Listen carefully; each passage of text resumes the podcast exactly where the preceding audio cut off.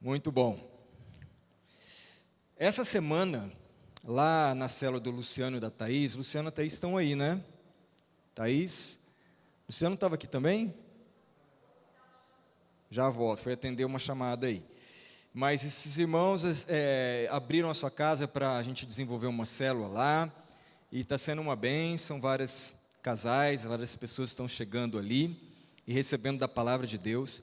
E a gente estava meditando sobre justamente o texto de domingo passado, que é 2 Coríntios 2,14, que diz o quê? Que Deus em Cristo sempre nos conduz em triunfo. Deus em Cristo nos conduz sempre em triunfo. Irmãos, eu preguei isso no domingo e semana foi chapa quente, porque teve várias situações em que eu tive que declarar: Deus sempre nos conduz em triunfo. E eu precisei declarar isso para mim, eu precisei declarar isso nas situações que estavam se, se configurando, nessa certeza de que Deus em Cristo, em Cristo sempre nos conduz em triunfo. E a gente foi então falando sobre essa importância na célula, né, Thaís? De estar em Cristo. Porque tudo parte disso, estando em Cristo, Deus nos conduz em triunfo. E daí uma das pessoas queridas lá da cela perguntou, pastor, mas o que é estar em Cristo? Porque às vezes eu tenho um pouco de dúvida acerca disso, se realmente essa é a direção de Jesus para a minha vida, de Deus para a minha vida, em, em, relação a uma coisa ou outra, uma decisão que eu vou tomar. E, e o que é estar em Cristo? E eu confesso que isso ficou na minha mente, né, o que era estar em Cristo, embora a gente ali trabalhou isso na célula, deu as bases bíblicas e a gente entendeu, mas eu fiquei com tanto com, quanto com isso me incomodando um pouco na mente. Eu tinha até uma direção, primeiramente, de uma palavra para os irmãos, mas é, isso ficou martelando. E também a pastora havia é, me falado da gente ministrar uma série sobre identidade. Sobre identidade. Então, pela direção do Espírito e percebendo essa, essa movimentação do Espírito, nós começamos hoje essa série Identidade. Amém? Amém, gente? Identidade.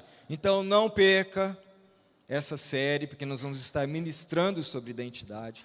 Participe e compartilhe, tá bom?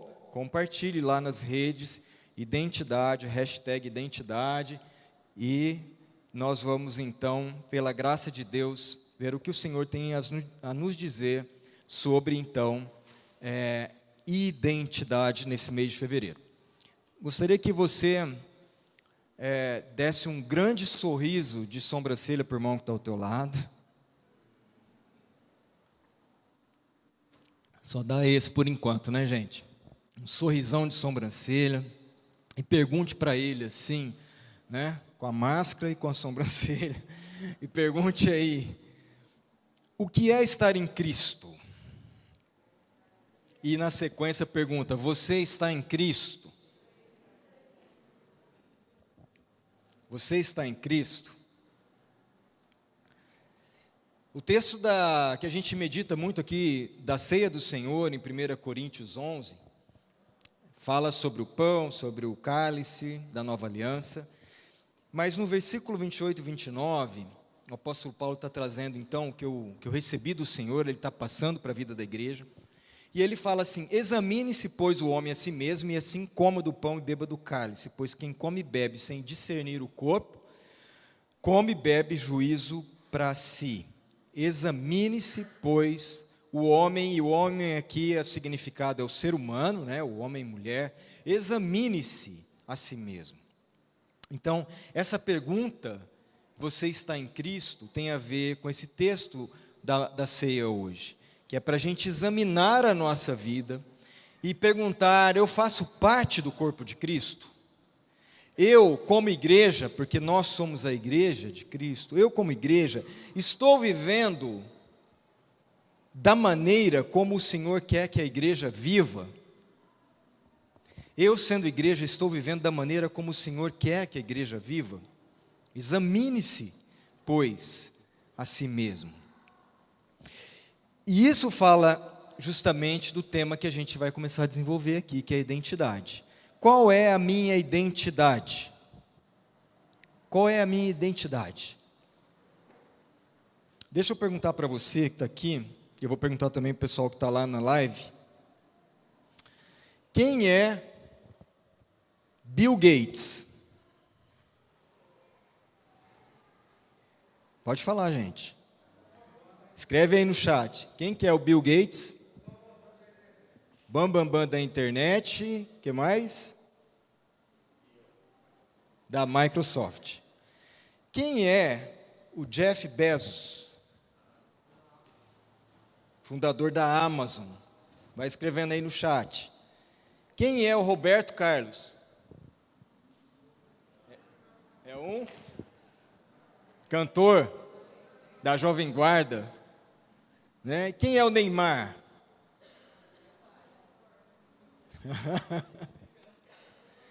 Quem é o Neymar? Neymar. Não Neymar. hein, gente? Um jogador de futebol. Essas pessoas são conhecidas pelo que elas fazem, ou pelo que elas conquistaram, ou pelo que elas têm. Quem você é? Quem é você? Porque a sua identidade, ela não é o que você faz. A sua identidade não é o que você faz. A gente pode ter aqui motorista, empresário, advogado, pastor. Tinha uma época que tinha a mulher do pastor. As pessoas conheciam a, a, a, a, esposa do pastor como mulher do pastor. Aquela é a mulher do pastor, aquela é a identidade dela. É estranho que as pessoas se acostumam a, a dizer da nossa identidade por aquilo que a gente faz, mas não tem a ver com o que a gente faz. A, a sua identidade também não é o que você conquista, seus títulos ou profissão, etc. Tão somente não é também o que você tem, seus bens.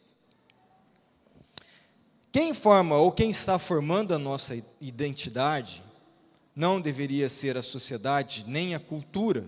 Quem está formando a sua identidade? É o sistema do mundo, é a cultura que vai ditando o que você deve ser?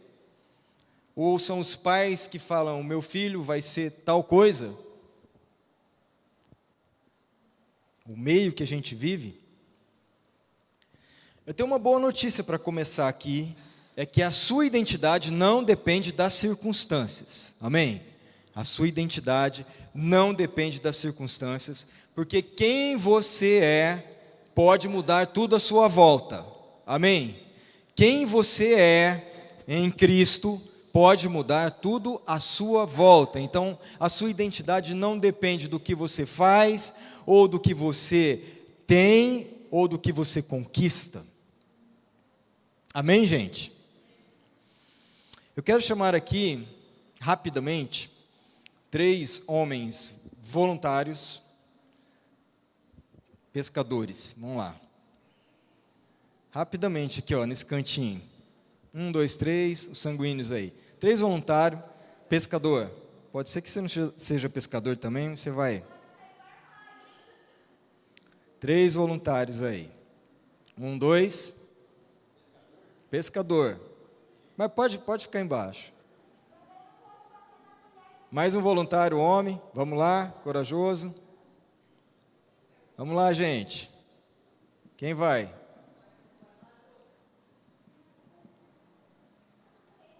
Vai, Marcelo. Quem vem? Mais um voluntário. Vai lá, William. Aí, palmas para os voluntários. Gente, lá em Marcos 1, Jesus diz que, é, o texto diz que Jesus caminhava pelo mar da Galileia. E aí ele viu alguns homens. E alguns desses homens, três primeiros que ele viu, eles estavam pescando, porque eles eram pescadores. E em determinado momento eles estavam pescando, eles pescaram a noite inteira, mas o texto diz que eles não pegaram nada. E eles eram conhecidos como pescadores. Pedro, Tiago e João. Pedro, Tiago e João. E Jesus então vê esses homens. Esses homens, eles, embora conhecessem aquele mar de ponta a ponta, Eles não haviam pegado nada, nem o peixe. Então eles estavam frustrados. Por quê? Porque eles não tinham pegado aquilo que traz a sua sobrevivência, né, que era o peixe. E Jesus então fez um convite para esses homens, que eram pescadores. E ele falou o quê? Sigam-me. Jesus falou o que para esses homens? Ó, sigam-me, sigam-me, sigam-me, e vocês serão o que? Pescadores de homens. Ou seja, sigam-me e eu vou revelar para vocês a sua verdadeira identidade. Amém? Eu vou ampliar os seus horizontes. Eu vou revelar para vocês quem verdadeiramente vocês são. Quem vocês são, quem Deus fez para que vocês sejam. Eu vou revelar para vocês. Sigam-me. Jesus não chegou para eles e falou assim: Deixa eu ver o seu currículo, me apresenta a sua.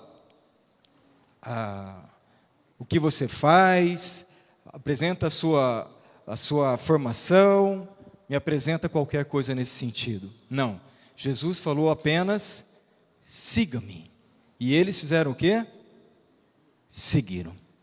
Eles obedeceram à voz de Jesus e seguiram o Mestre. Amém, gente? Palmas novamente para os nossos voluntários. Obrigado pela coragem. É só para a gente gravar um pouco isso. É um texto que você vê também acontecendo. Nada foi requerido, apenas uma tomada de decisão. Sigam-me. E eles tomaram essa decisão. Então, deixa eu perguntar para você: quem é Pedro, Tiago e João? Quem é Pedro, Tiago e João? Quem é agora Pedro, Tiago e João? discípulos de Jesus. Por quê? Porque agora eles passaram a ser seguidores. Quando Jesus falou, sigam-me, eles passaram a seguir a Jesus e eles são conhecidos como discípulos de Jesus. Discípulos de Jesus. Eu lembro, queridos, da primeira, uma das primeiras vezes que eu fui para São Paulo, novinho ainda, e eu fui seguindo o pastor Alfredo. Ele no carro, ele já morava morou muitos anos em São Paulo, então era habituado a saber onde estava cada coisa, e eu seguindo ele, é, não sabia a direção, não conhecia São Paulo. E um detalhe, irmãos, naquela época não havia internet, tá bom? Os mais novos falam, põem a mão na cabeça e falam, meu Deus, como seria o mundo sem, sem internet? Pois é, não existia internet, não tinha celular, não tinha aplicativo, não tinha GPS, não tinha Waze não tinha Uber. Então o que, que eu tinha que fazer, gente? O máximo que eu tinha no carro era um guia quatro rodas. Quem lembra disso? Aí os irmãos estão revelando a idade, né? Um guia quatro rodas com mapa. Então é isso que a gente tinha. Mas eu tinha que fazer o quê? Eu tinha que segui-lo. Sabe? E ele costurando naquela marginal e eu tinha não podia tirar os olhos do carro, porque eu não sabia a direção. E eu tinha só que seguir aquele carro, cruzando para lá, virando para lá, entrando não sei onde, onde. E era uma aventura, era uma adrenalina. E eu passei a seguir o pastor Alfredo, não apenas com o carro, mas com a mente, com o coração, porque eu vi Cristo na vida dele. Amém? Eu vi sabedoria no lidar com as diversas situações na vida daquele homem. Eu vi a maneira como ele conduzia a sua casa, o seu caráter, a sua generosidade. Glória a Deus. E passei a segui-lo, porque eu via Cristo na sua vida. E minha casa cresceu lá, meus filhos cresceram lá, junto naquela comunidade a qual ele até hoje é o pastor e fundou toda a, essa igreja. Queridos, nós estamos falando de identidade. Identidade. Quem você é em Cristo. Ao contrário de, da multidão que seguia Jesus, que ficava pedindo: Jesus, faz isso, me cura, arruma pão, me livra do problema, acerta as minhas contas. O discípulo, quando ele se depara com Cristo, ele tem o chamado, ele não sabe querer para si. Ele não sabe querer apenas para si. O discípulo, ele apenas diz: Eu não posso tirar os olhos dele. Amém? Eu não posso tirar os olhos de Cristo, porque eu quero ser igual a Ele, porque eu sou um seguidor. Eu não vim aqui para que Deus atenda as minhas carências. Nós não viemos aqui nessa noite para isso. Mas o meu desejo é que a Sua vontade, Deus, seja feita na minha vida. Amém? Esse tem que ser o nosso desejo, porque multidão, gente, vive de expectativas. E quem vive de expectativas só se frustra. Nós precisamos discernir o corpo, nós precisamos entender que há todo um pano de fundo no mover de Deus, e assim a gente apenas obedecer a Sua voz e segui-lo e não tirar os olhos de Cristo. O apóstolo Paulo fala um pouco sobre isso. Quando ainda Paulo era conhecido como Saulo, ele tinha, era cheio de títulos, ele era um fariseu estudado, de posição, ocupava uma posição no órgão mais importante é, dos judeus, que era o sinédrio, ele tinha é, um intelecto diferenciado, e tudo isso fazia com que ele estivesse cada vez mais afastado de Deus, tornando um perseguidor da igreja de Cristo. Mas quando ele se deparou com a graça e teve um encontro com Cristo, com a graça e o amor de Deus, ele se rendeu aos pés do Senhor. E quem é Paulo a partir desse encontro? Qual é a sua identidade? De perseguidor, ele passa, ele se torna um seguidor de Cristo. Romanos 1, ele fala: Paulo, servo de Jesus Cristo, chamado para ser apóstolo, separado para o evangelho de Deus.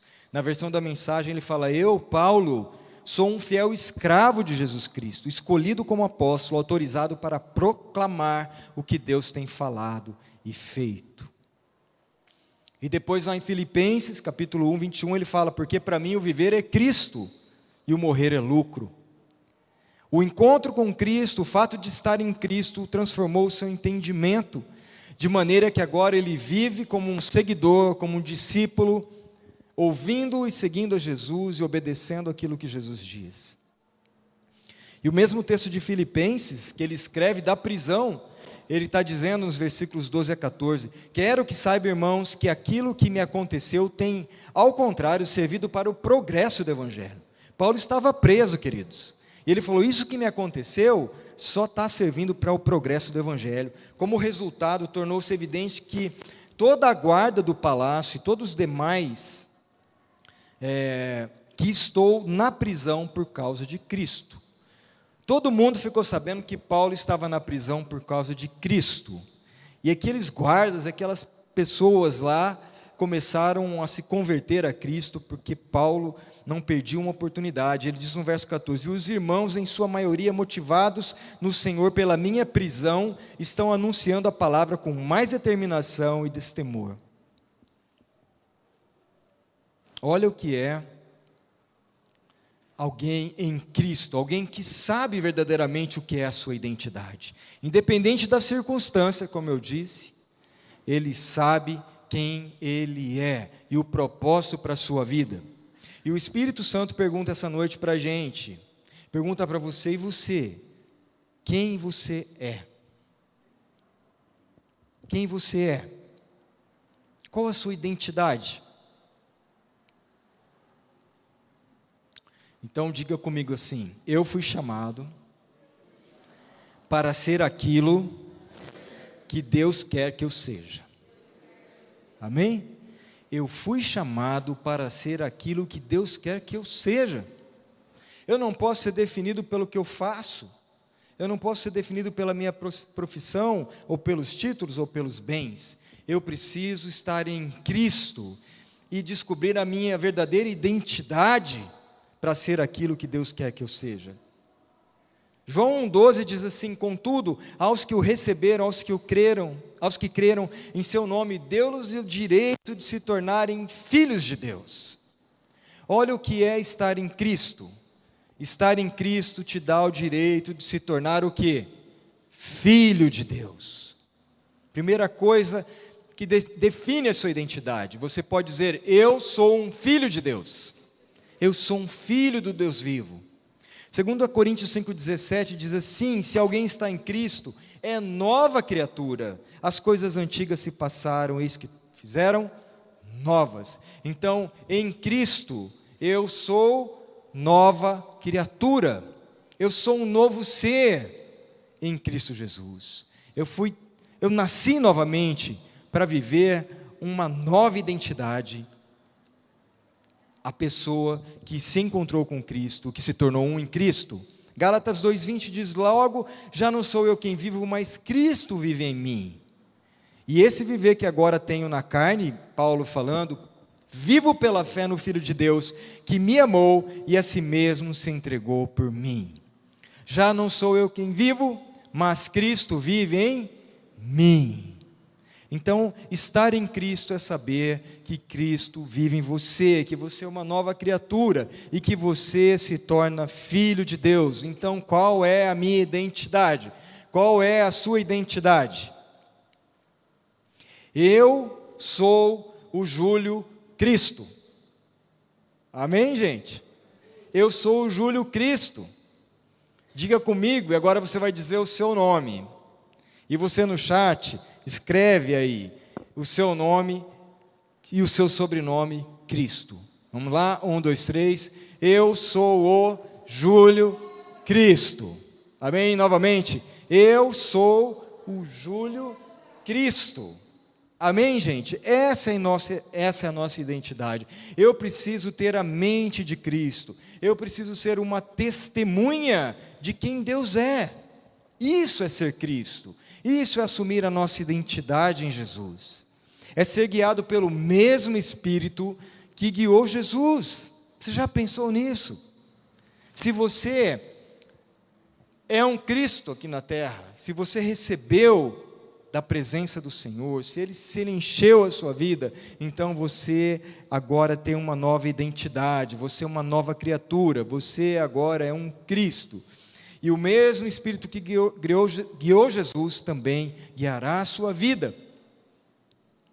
Por quê? Para que eu seja tão filho de Deus como Cristo é. Amém? Isso é poderoso, gente. Isso é poderoso, ser tão filho de Deus como Cristo é. Eu sou nascido de Deus e guiado pelo seu Espírito. E quem é o Cristo? O Cristo é o ungido. Cristo é o separado, é o designado por Deus para ser uma oferta, para ser uma entrega, um sacrifício em favor dos seus irmãos. Por isso nós estamos aqui diante da mesa do Senhor, que diz que ele se entregou.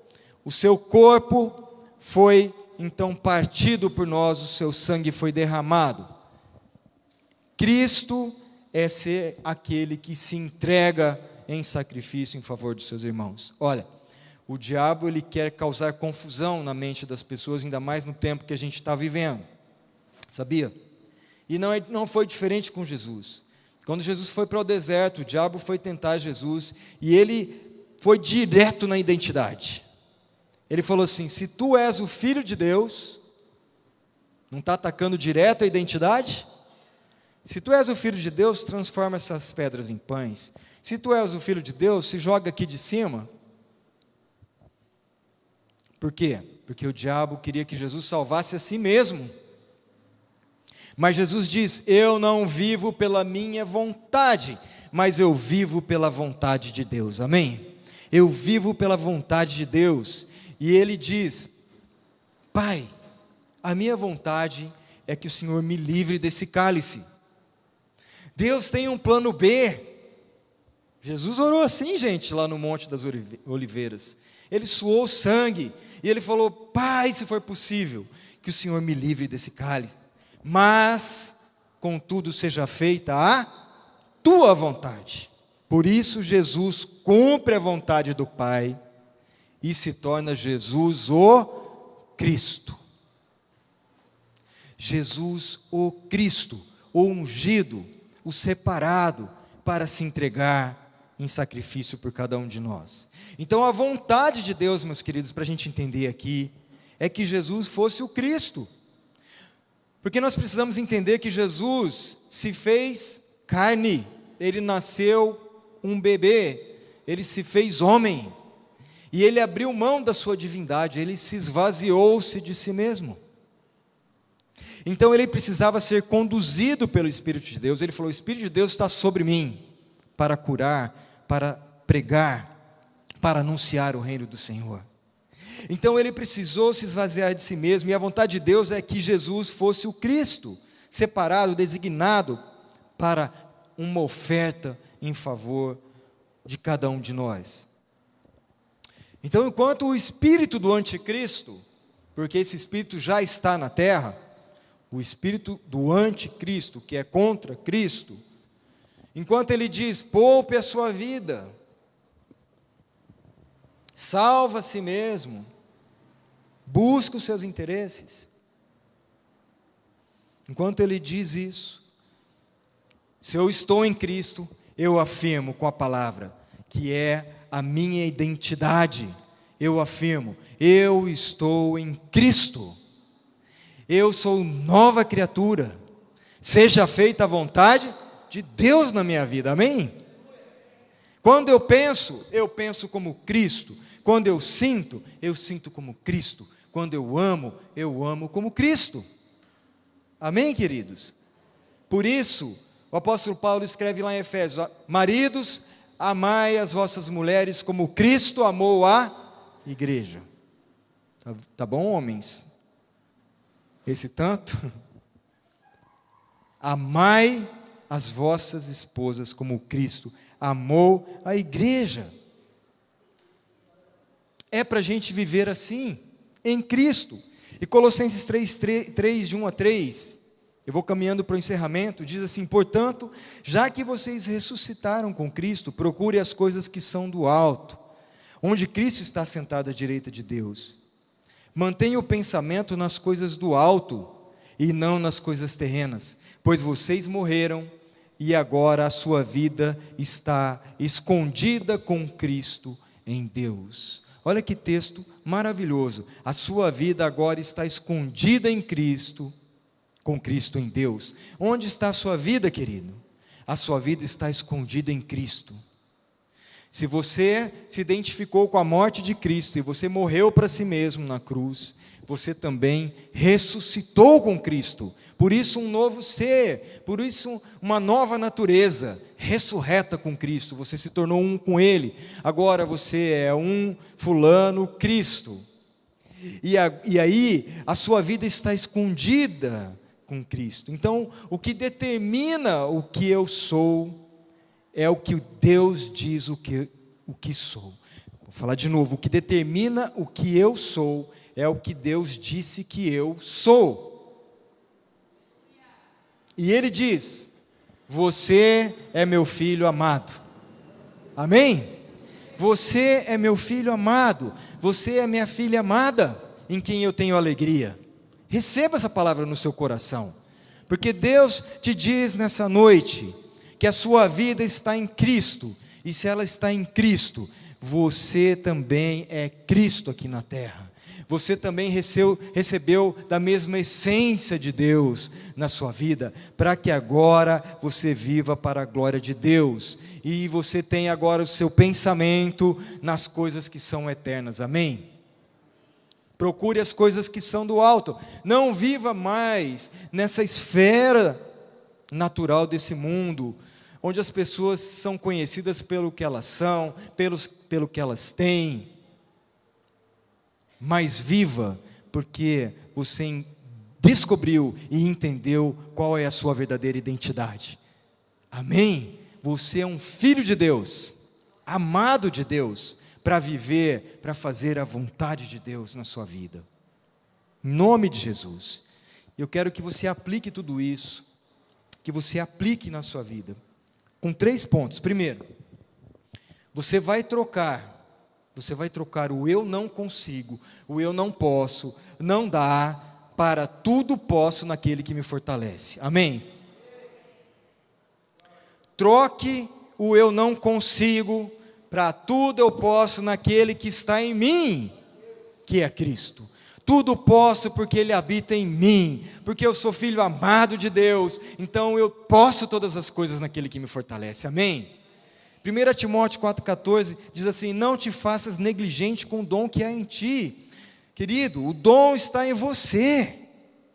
Você recebeu a dádiva, você não conseguiu nada pelos seus próprios esforços, não é mérito seu, é graça de Deus, porque Deus te alcançou, Deus te salvou, Deus te resgatou do pecado, do inferno para o seu maravilhoso reino de luz. Deus te alcançou e você recebeu o dom da vida. O dom da vida de Cristo está em você, amém? Então não negligencie o dom que está em você. Diga, eu posso porque eu estou em Cristo. Amém? Eu posso porque eu estou em Cristo.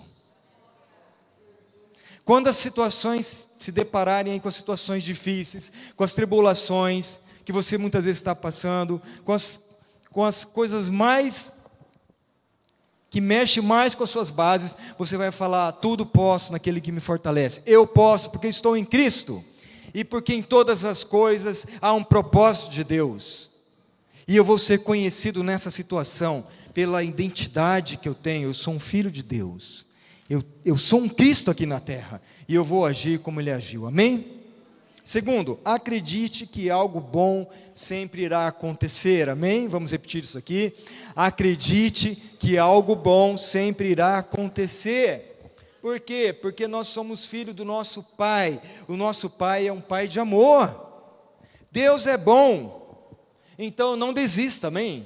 Não desista. Deus tem grandes coisas para a sua vida. E algo de bom sempre irá acontecer. Algo de bom sempre irá acontecer. A minha esperança está sempre em Deus. Amém? Diga isso. A minha esperança está em Deus. A minha esperança está em Deus. Sempre eu acredito que algo bom irá acontecer, porque eu estou em Cristo e Ele me conduz sempre em triunfo. Encha a sua vida dessa verdade, promessa de Deus. Salmo 71, 5 diz: Pois tu és a minha esperança, ó soberano Senhor. Tu és a minha esperança. Diga isso para Deus. Salmo 42, 11 diz: Por que você está assim tão triste, ó minha alma? O salmista começou a conversar com a alma dele. Por que, que você está tão perturbada? Por que você está aflita? Pode ser que nessa noite você esteja conversando com a sua alma. Por que, que eu estou aflito? Por que, que eu estou ansioso? Por que, que eu estou com medo dessa situação ou de tomar essa decisão? Você pode conversar com a sua alma, sim, você pode, mas faça como o salmista fez. Põe a sua esperança em Deus pois ainda eu louvarei, Ele é o meu Salvador e meu Deus. Amém? Coloque a sua esperança em Deus. 1 Pedro 1, 3 e 4 diz: Bendito o Deus e Pai do nosso Senhor Jesus Cristo, conforme a sua grande misericórdia, Ele nos regenerou para uma esperança viva. Esperança viva. Ele nos regenerou, nós nascemos de novo. Ele nos gerou novamente, nos gerou em Cristo para uma esperança viva por meio da ressurreição de Jesus Cristo dentre os mortos, para uma herança que jamais pode perecer, macular-se ou perder o seu valor. Queridos, há algo glorioso reservado para aqueles que estão em Cristo, amém? Nada vai poder nos separar desse amor de Deus e aquilo que está reservado para a gente. Nada vai se perder. Terceiro e último ponto para a gente terminar revele a luz de Cristo que há em você.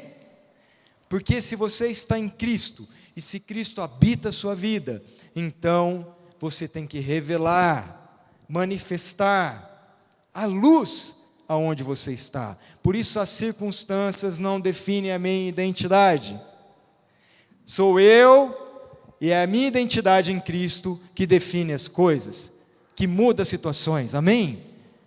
Onde há choro, onde há tristeza, você pode levar o quê? A alegria do Senhor. Aonde há discórdia, guerra, você pode levar o quê? A paz de Cristo. Porque Cristo está em você. e porque você pode revelar a luz que habita em você. Mateus 5,14 diz: Vocês são a luz do mundo.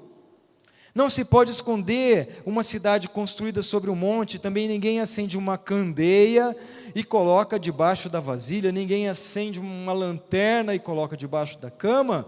Ao contrário, coloca no lugar apropriado e assim ilumina todos que estão na casa.